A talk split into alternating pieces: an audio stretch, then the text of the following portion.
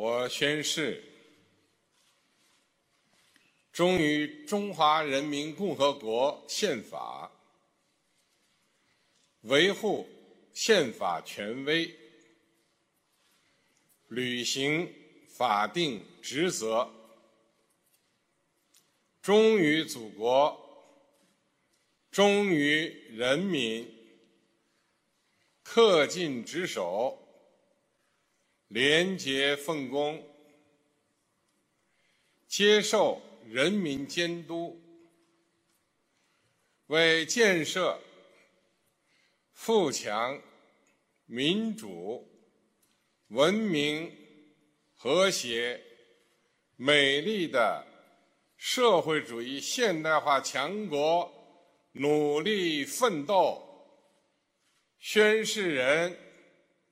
习近平，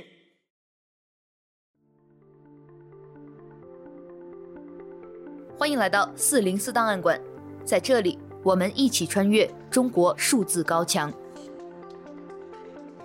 CDT 周报是中国数字时代每周周日发布的原创栏目，分为一周见读、一周关注、一周讽刺、一周声音、一周故事等几个类别，方便读者了解过去一周中国数字时代重点关注的内容。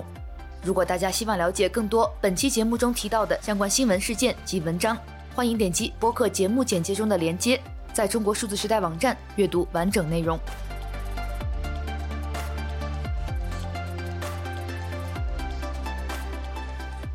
三月四日至三月十日，这一周，在三月十日举行的第十四届全国人大会议上，习近平全票当选国家主席及中央军委主席职务。没有悬念的正式开启了自己的第三任期，也就是我们在本期节目开头听到的声音。据人民大会堂现场统计，两千九百五十二张选票中，无一人反对或弃权。而在五年之前，习近平同样上演了全票连任与倒车修宪的全过程民主名场面。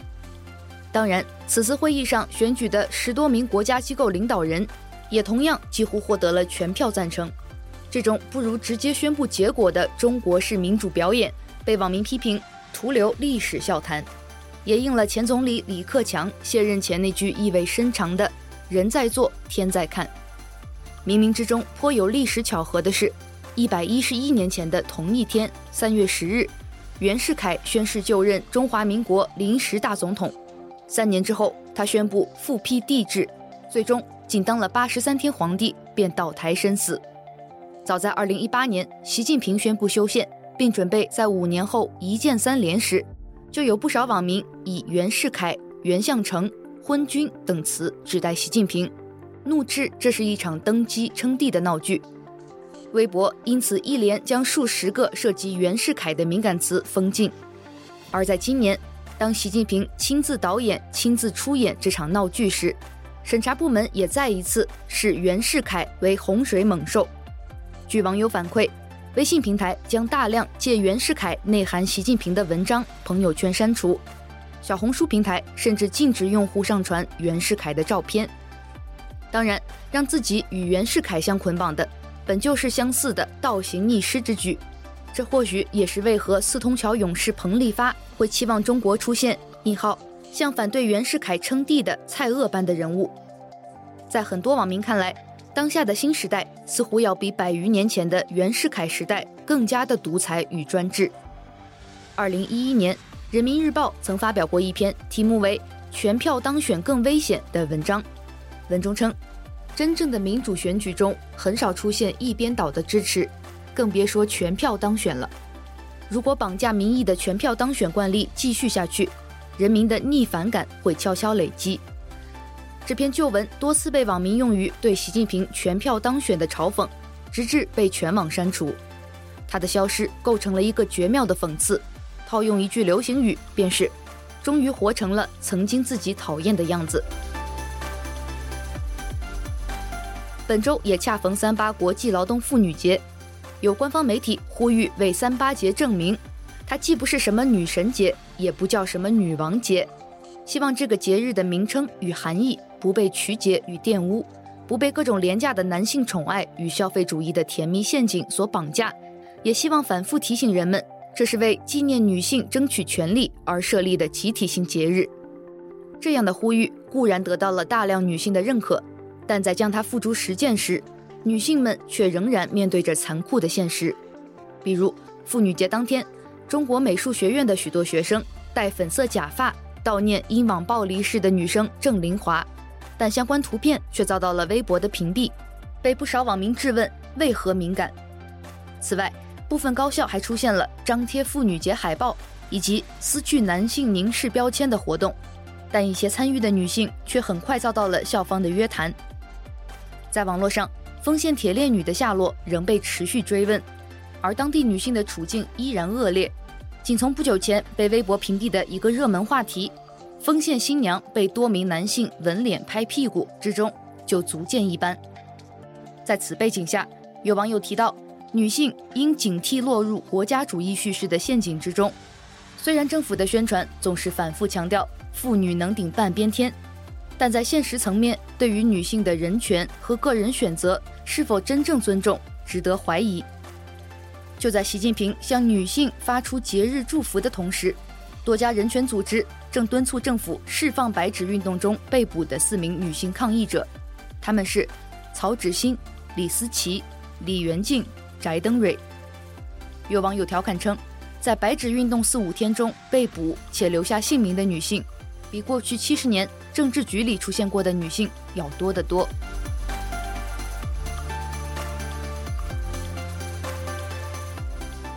一周见读。近日，一段视频显示，有人比照着美国华裔学者、政治家、美国国务院国务卿政策规划办公室中国政策规划首席顾问余茂春的模样，造了一座跪姿塑像。这座塑像仿效南宋奸相秦桧跪像而造，在余茂春跪像上还挂着一个牌子，上面写着：“当代秦桧，汉奸第一人，一九六二年出生，祖籍安徽，生于重庆，南开大学历史系毕业，公费留美，现美籍，美对华霸凌政策的背后操刀手，为美涉疆、涉藏、涉台等一系列恶毒反华出谋划策，六亲不认，助纣为虐，背叛家国。”数典忘祖，这段视频在中文互联网上引起了广泛的关注，已有超过两百万次的浏览量。这并不是余茂春第一次被称作汉奸，早在两千年，他的名字就被其母校从校园石碑上铲除。还有消息称，余茂春老家安徽余氏家族以其为汉奸，将他逐出族谱。在四零四档案馆第三百零九期节目中，我们借由余茂春跪像事件。选读了中国数字时代常年收录的一些相关文章，分别是来自微信公众号骚客文艺二零二一年发布的文章《头骨厚的人看谁都像汉奸》，来自风传媒二零二一年的文章《接新疆维族惨况遭抹黑女汉奸》，二十六岁前记者许秀忠，我会写到教培中心关门为止，以及二零二零年中国著名社会学家肖雪慧发表的文章。汉奸词汇考兼说出卖国家和利益是什么人？请见四零四档案馆第三百零九期。汉奸这样的词已经成为他们的胶水，觉得哪里不入他们的钛合金眼就往哪里粘。外二篇。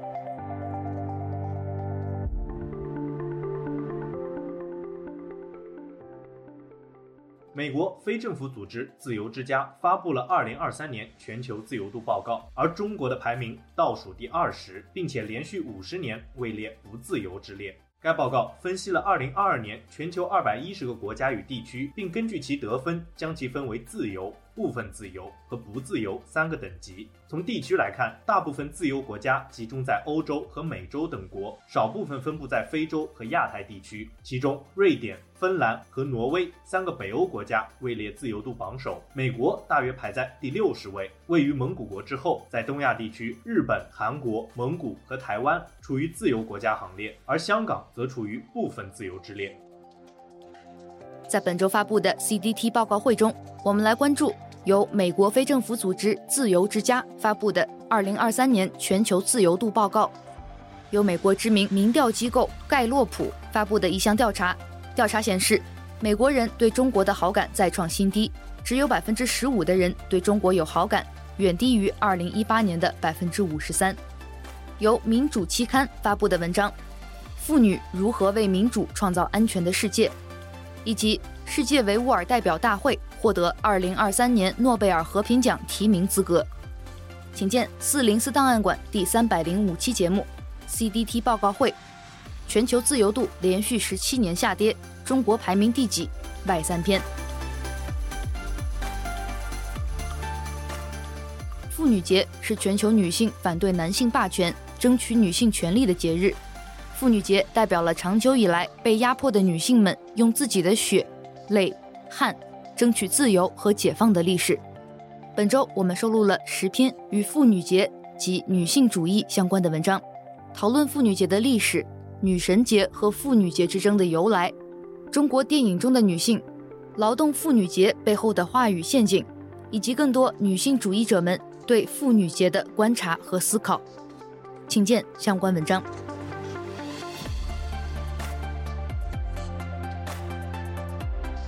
一周关注。今年两会期间，全国人大代表三全食品股份有限公司董事长陈南提出了三份建议，涉及生育政策、食品安全标准体系建设以及民营经济发展。其中，陈南呼吁有效降低年轻群体的购房负担，并且举例称“引号有三个未成年子女以上的家庭可以免费提供公租房”。该提案引发了网友热议，话题。建议三孩以上家庭公租房免费登上微博热搜，大量网友批评了这番言论，说房子都买不起还生三孩，认为该提案脱离实际不起作用。有网友提出建议：引号公租房的面积平均不能少于三十平。此外，还有网民建议先落实一下对七十年代父辈们许下的承诺，只生一个好，国家来养老。今天网络民意。都没钱买房了，还生三个。今年两会中，另外一个出现争议的话题，同样与生育有关。三月四日，全国政协委员、中国人口与发展研究中心主任贺丹建议，要在中小学加强人口基本国情教育，要让中小学生从国情层面了解我国人口现状，明白人口规模、人口结构对于国家发展的重要性。对此，知乎用户魏春亮评论道：“生育孩子的主意都要打到中小学生身上了，八零后和九零后是薅不动了吗？以前是为中华之崛起而读书，现在要变成为中华之崛起而繁衍了吗？什么样的生育观是正确的？什么样的生育观是错误的？以前墙上都是写着只生一个好，少生优生，幸福一生，现在又说多生是正确的了，是吗？所以。”所谓正确生育观和错误生育观，都是你们嘴一张嘴一闭的事儿，对吗？这些评论目前已被四零四，请见四零四帖子，生孩子的主意打到了中小学生身上。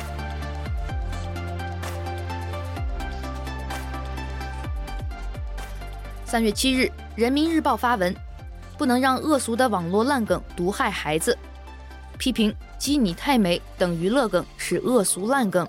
认为这类网络梗引号带坏了孩子，污染了网络环境，侵袭了孩子的精神世界，传递了不良的价值取向。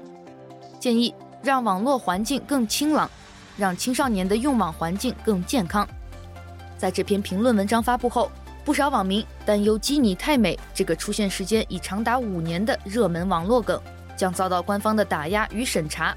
纷纷在人民网网络评论部官方微博“人民网评”下面表达抗议，既不认同官方对于恶俗烂梗的霸道定义，也极力捍卫属于网民自己的恶搞文化和亚文化。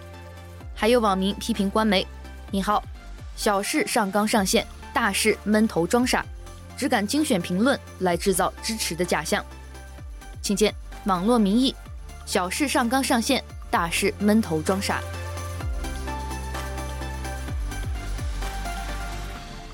下面一篇关注来自南方都市报一篇已经被四零四的文章，让老师催缴医保，委员建议严格把关社会事务进校园。二月二十八日，有网友爆料，湖南娄底新化县一所小学让老师说服学生家长为学生缴纳医保。网络流传的一张手机截图显示，通知要求引号医保必须清零，请所有老师立马行动起来，没有交的立马家访，下周一还没清零，请责任老师先垫付，再家访再交。当地教育局在回应这一事件时称，医保自愿缴纳是为了学生健康。引号，老师工作方式不对，会去核查。不过，更多网友在追问，医保征缴工作为什么转移到了老师的身上？近些年，教师负担压力过重的问题一直备受关注。为此，中办、国办曾于2019年专门印发了文件。然而，由于各种原因，现实中，很多教师仍然承担着繁重的非教学任务。在今年的全国两会上，全国政协委员、国家督学、北京城市学院校长刘琳将就此提交一份关于切实减轻中小学教师过重负担的提案。请见相关文章。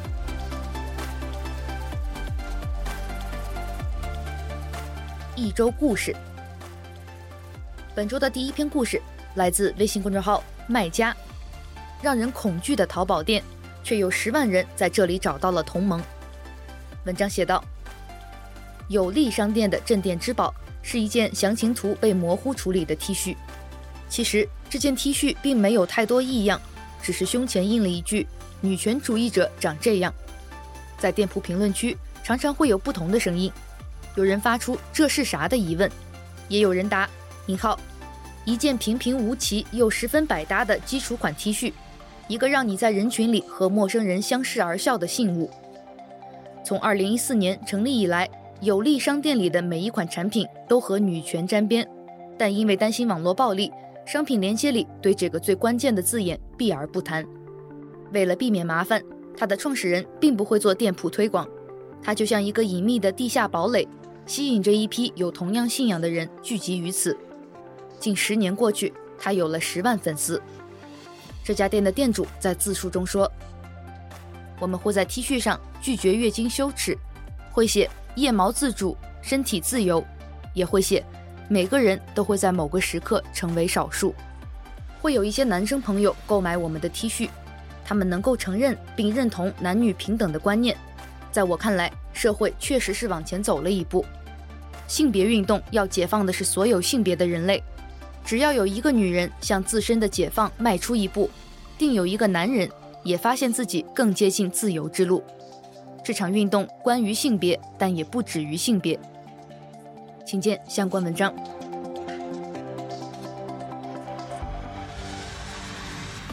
下面一篇故事来自极昼工作室。放弃德国永居证，中产妈妈回深圳加入内卷。文章写道。我们听到过很多将孩子送出国接受西式教育的故事，这篇文章的主人公则完全相反。赶在女儿上一年级前，他们从德国回到中国，在深圳教育最集中的区域加入了内卷。在德国，丰盈让两个孩子接受了自由的、放松的教育。回到国内，面对教育环境的不同，丰盈和孩子有许多要克服的事，而这位母亲也在这个过程中探索自己的教育方式。我们记录了这位中产妈妈的教育经历，也试图探讨不同教养方式是如何根植于社会经济环境，作为个体又可以做出怎样的选择。请见相关文章。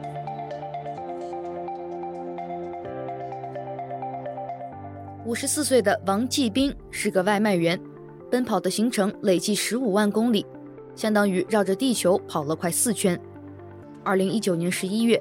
他给一个住在六楼的顾客送餐，爬完楼梯，敲开门后，发现顾客留错了地址。他联系顾客，得到了一个新地址，送达后发现还是错了。直到又要了一回地址，累计爬了十八层楼后，终于见到了顾客，一个年轻的小伙子。小伙子没有歉意，也没有感谢，反而骂他蠢。一个送外卖的地址都找不到，因为这份出错的订单，后面的两单外卖都超时了。要罚款百分之八十，但他不敢跟这位顾客理论，怕被投诉，平台会再罚五十元。他是三个孩子的爸爸，一个丈夫，一个在人世间奔跑了半生的男人。面对小伙子，他一直低头道歉，郁结在心中的苦涩没法表达。回家的路上，他写下了一首诗，叫《赶时间的人》。从空气里赶出风，从风里赶出刀子。从骨头里赶出火，从火里赶出水。赶时间的人没有四季，只有一站和下一站。世界是一个地名，王庄村也是。每天我都能遇到一个个飞奔的外卖员，用双脚锤击大地，在这个人间不断地淬火。八个月后，这首诗被一位网友转到微博上，意外地引发了广泛共鸣，阅读达两千万人次。今天，真故出版了王继兵的诗集，书名就叫《赶时间的人》。本周的最后一篇故事，就是关于外卖员诗人王继兵的故事，来自微信公众号“真实故事计划”的文章。我在社会底层写诗。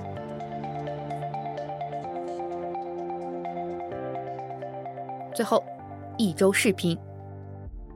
本周我们要分享的一则视频，其实是一则2011年的视频，《龙颜大悦》第三十九期，《龙颜看两会》。《龙颜大悦》是一档纯草根的非商业性网络视频娱乐节目，由天涯社区配音公社版、娱乐八卦版联合推出，于二零一零年六月十四日首播。节目第三十九期《龙颜看两会》于二零一一年三月十四日播出后反响强烈，引起诸多网友的共鸣，最终该期视频遭到了全网封禁。我们来听听这则十二年前的视频都说了什么。观众朋友们，晚上好，欢迎收看《龙颜大悦》，我是主持人龙吟。大家好，我是主持人小龟。今天是二零一一年三月十四号，宜开会。两会期间，来自全国各省、自治区、直辖市以及特别行政区各行各业的代表委员齐聚一堂，美化人生，编造和谐社会。好，咱们来关注一下那些在两会期间表现突出的优秀代表们。八十二岁的申纪兰，从一九五四年当选第一届全国人大代表，到二零零八年当选第十一届全国人大代表，连任近六十年，是全国唯一一位从首届连任到第十一届的人大代表。有人询问他的连任秘诀，申纪兰自豪地说：“当代表就是要听党的话，我从来就没有投过反对票。咱们不能给国家添乱。”小贵，该你了。哦，龙叔你不喊了是吧？我来，不反对你大爷呀！什么叫不给国家添乱了？投个反对票会死啊，经济会瓦解啊，通货膨胀啊，什么你都支持啊？反右你支持，给右派平反你还支持，大跃进你支持啊？联产承包你还支持？你知道什么叫立场吗？你当个屁的人民代表，你代表个屁的人民啊！国家就为了抢你去举手啊？你举得好看啊？委员和代表的职责，简单来说就是反映百姓意见和建议。参与国家大政方针的讨论，真是不知道选这些酱油代表出来能有什么用。很多代表早就过上了宝马雕车、锦衣玉食的生活，离我们普通百姓越来越远。他们真的能代表我们吗？